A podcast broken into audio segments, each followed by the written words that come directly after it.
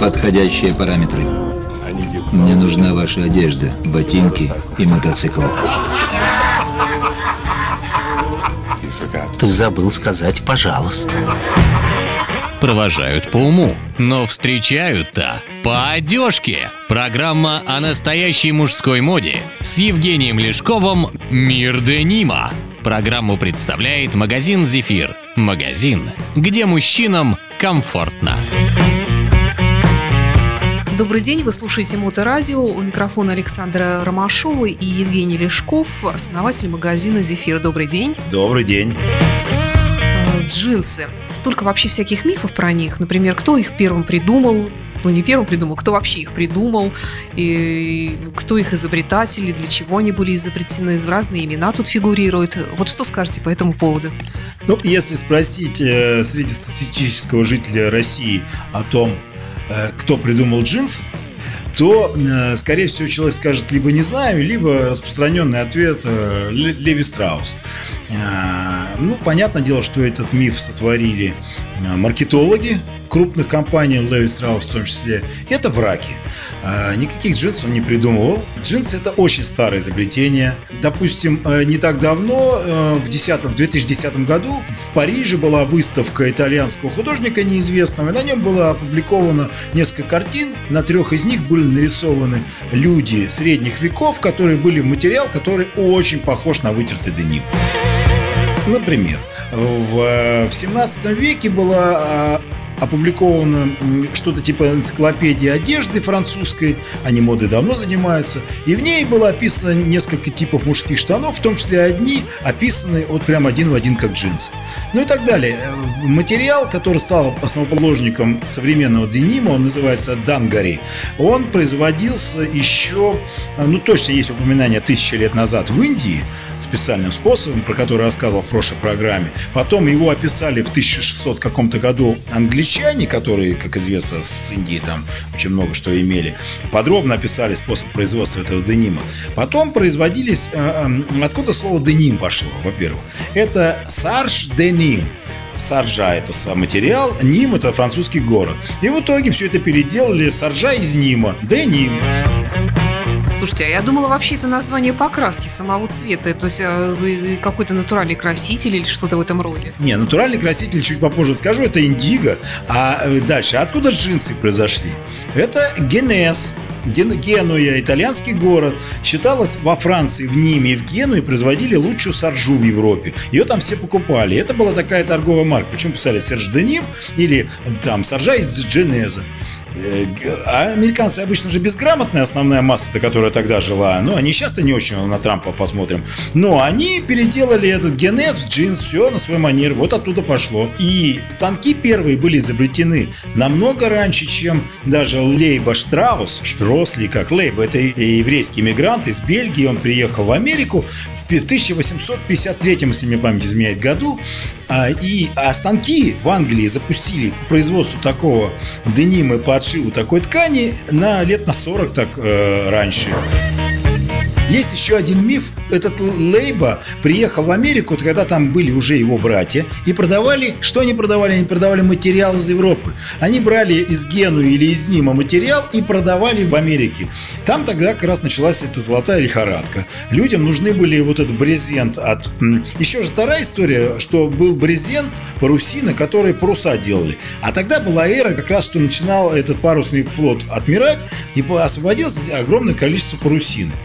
И эту парусину начали продавать. Есть свидетельство о том, что один, по-моему, французский промышленник, я сейчас не вспомню имена ну, французские, в чем, что Наполеон захватил этот город и сказал шить для армии. И есть м, камзолы, отшитые из материала, который очень напоминает деним. Так что это все американцы, они же гениальны в чем? Они воруют по всему миру идеи, компилируют и монетизируют. Соответственно, этот лейбл продавал, продавал, продавал ткани на палатки и на тенты для золотопромышленников. Потом из остатков там кто-то шил джинсы. Один из тех, кто шил эти джинсы, это иммигрант из Российской империи, на всякий случай. Некоторые говорят, что из Риги. Э, Зовут его Джейкоб Дэвис. То есть по фамилии и по имени он похоже, что это все-таки немец. И есть свидетельство о том, что он его семья, немцы, жили в Риге, потом захотели поехать в Российскую империю э, в Петербург, и ну, в Петербург не поехали и остановились в Нарве. Он был шестым ребенком в семье, осваивал ткацкое дело, а его два старших брата были офицерами Российской империи, служили в Санкт-Петербурге в офицерских чинах. Он эмигрировал в Америку в середине 19 века, и он именно так как он обладал квалификацией хорошего портного, то он шил для этих рабочих классные джинсы. Э, один из заказчиков попросил его сшить, очень плотные джинсы для того, чтобы э, инструмент не рвал карманы. И он придумал клепки. Есть легенда, что вот этот успешный закройщик, которым потоком шли клиенты, который э, отбоя не было что в Европе, что в России от клиентов, ему у него не нашлось 68 долларов на оплату патента. И поэтому он пошел к Лейби Штраусу, и типа они вместе получили патент. Да, у них вместе патент. Но что-то, мне кажется, там какая-то другая история была, которую мы пока не знаем. Ну и в итоге вот так вот Левис, он взял и прикарманил себе все идеи, как будто он и клепки изобрел, и деним изобрел, и голубой деним изобрел. На самом деле все нет, потому что голубой деним, чем обусловлена голубой, голубизна или синева? Тогда была охра, коричневый цвет, и индиго, голубой цвет. И она очень доступна, в те времена была, химии-то не было тогда, красили только натуральными цветами. Цветок называется индигофера сейчас. Он произрастает много где, и им красили активно.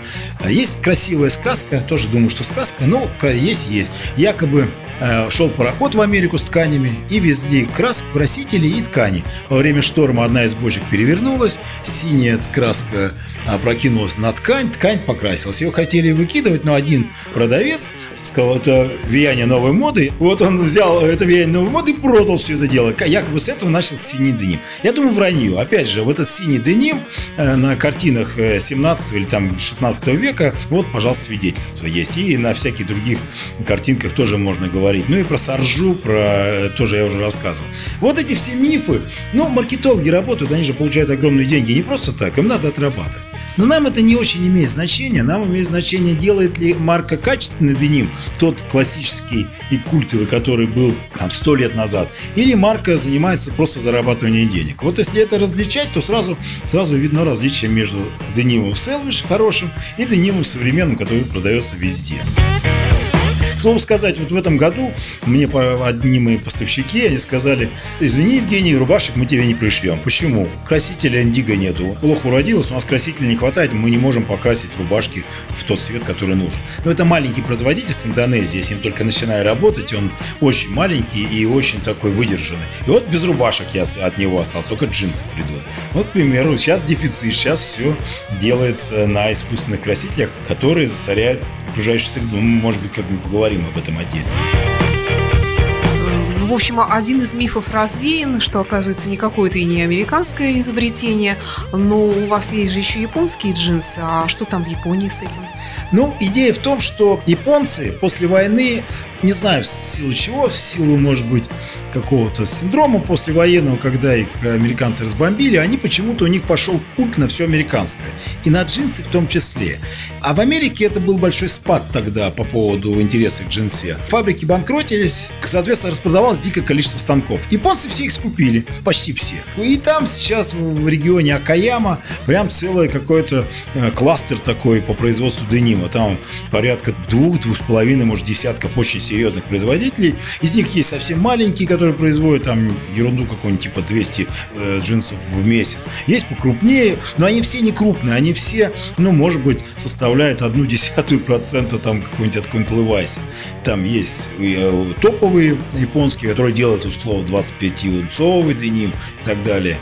Hat известный, там, Flathead, Самурай, Маматара. Это все-таки топовые. Есть поскромнее, у которых и цена пониже, но качество все то же самое. А японцы же они что? Они же дотошные. Внимание к деталям. Они на каждую маленькую э, детальку обращают очень много внимания. И поэтому э, за счет своей дотошности, вот этой приверженности к качеству, они делают очень хороший продукт. Это большая редкость, скажем так, в мире. И поэтому захватили они популярность. Все, поэтому японцы сейчас безусловные лидеры по производству правильного денима. Да, более того, в Америке всегда деним был легкий, а японцы придумали тяжелый. Они сейчас безусловные лидеры производства денима в мире поскольку мы слушаем моторадио, у нас слушают в том числе и мотоциклисты. Вообще активная жизнь, спортивная жизнь сейчас в моде, и, наверное, вот тяжелый деним как раз это для наших слушателей. Тем более, что некоторые марки японские, они, они срощены. У них мотокультура, комьюнити байкеров и джинсовая культура, они прям, это, это неразделимое. Вот тот же Iron Hat, у них прям это такой антураж, часть культуры. Сам хозяин, э, японец, он байкер, у него крутой мотоцикл, постоянно, ну, у меня в инстаграме подписан на него, у него постоянно фотографии байкерские. У них есть деньги на хороший байк. Зачем они будут экономить на джинсах, если у них байк стоит кучу денег, а они сэкономят 100, 150 долларов на, на каком-то дениме, ну это ерунда для них. Поэтому у них это прям важная составляющая. Ну и при падениях этот плотный тяжелый деним очень серьезно считает кожу и мышцы от обдирания об асфальт.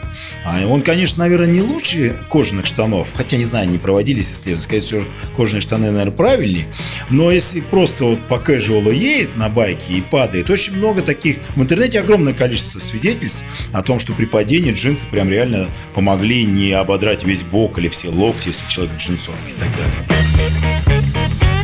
Спасибо, Евгений, за интересный рассказ. Приглашайте в ваш магазин. Ну, приглашаю в магазин. Надо сказать, что мы говорим все время про деним, а ведь в магазине-то кроме денима еще куча всего. Рубашки, которые производятся на фабрике в Канаде, которая первая фабрика в Канаде, которая начала производить рубашки. 1894 год, год основания. У меня ботинки есть американские, сделанные в США, Даннер, которые, ну, по свидетельству многих людей, не снашиваются просто от слов совсем. Там, по 7, 8, 9, 10 лет люди их носят, не снимая, не снашиваются. У нас много чего интересного для мужчин, для того, чтобы создать образ настоящего мужественного мужчины, байкера, может быть. Проспект Мира 5, рядом с метро Горьковской, в двух шагах от Австрийской площади буквально. Парковка почти всегда есть, а уж для мотоциклов точно. Спасибо, до встречи в эфире. Магазин «Зефир». Мужская одежда от известных джинсовых брендов из Японии, США и Канады. Для тех, кто ценит качество и знает цену хорошим вещам. Санкт-Петербург, улица Мира, дом 5. Телефон плюс 7 963 346 14 38. Сайт и интернет-магазин zephyr.ru